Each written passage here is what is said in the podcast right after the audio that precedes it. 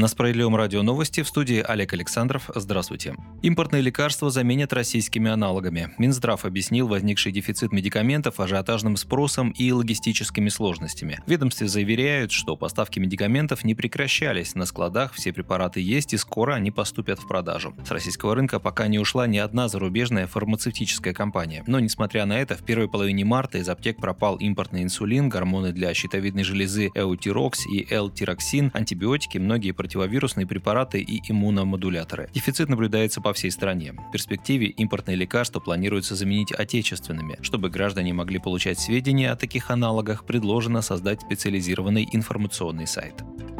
В России запускает систему поддержки производителей хлеба. Она призвана сдержать цены на хлебобулочную продукцию в магазинах. С сегодняшнего дня хлебопеки смогут получить денежную компенсацию. Она составит 2000 рублей за тонну хлеба и хлебобулочных изделий со сроком хранения до 5 суток. Для небольших пекарен, которые производят около 15 тонн продукции в сутки, поддержка составит около 1 миллиона рублей в месяц. Для крупных, выпекающих от 60 тонн в сутки, более 3 миллионов 600 тысяч рублей. При этом предприятие, получившее компенсацию, должно зафиксировать цены на свою продукцию. Всего на субсидии хлебопекарным предприятиям российское правительство выделит 2,5 миллиарда рублей.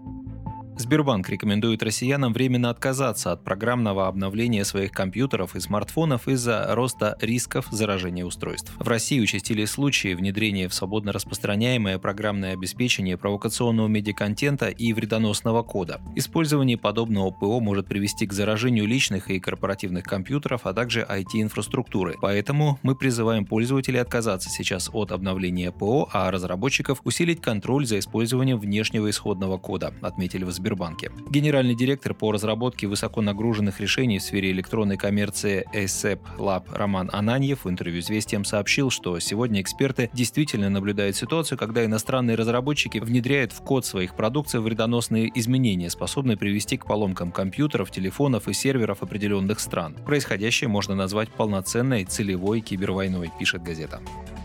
В партии «Справедливая Россия» предложили ввести мораторий на материальное поощрение чиновников. Так социалисты отреагировали на решение губернатора Свердловской области Евгения Куйвышева повысить премии членам областного правительства. Лидер СССР Сергей Миронов напомнил, что на днях президент страны подписал указ, который требует от губернаторов при необходимости устанавливать региональные антикризисные меры вплоть до прямых денежных выплат гражданам, пострадавшим от санкций и закрытия предприятий.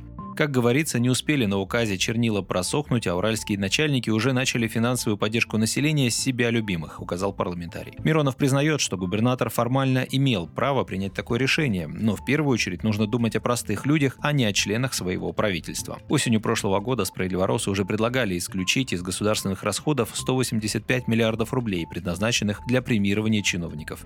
Но их инициатива была отклонена парламентским большинством из «Единой России». Вы слушали новости. Оставайтесь на Справедливом радио. Будьте в курсе событий.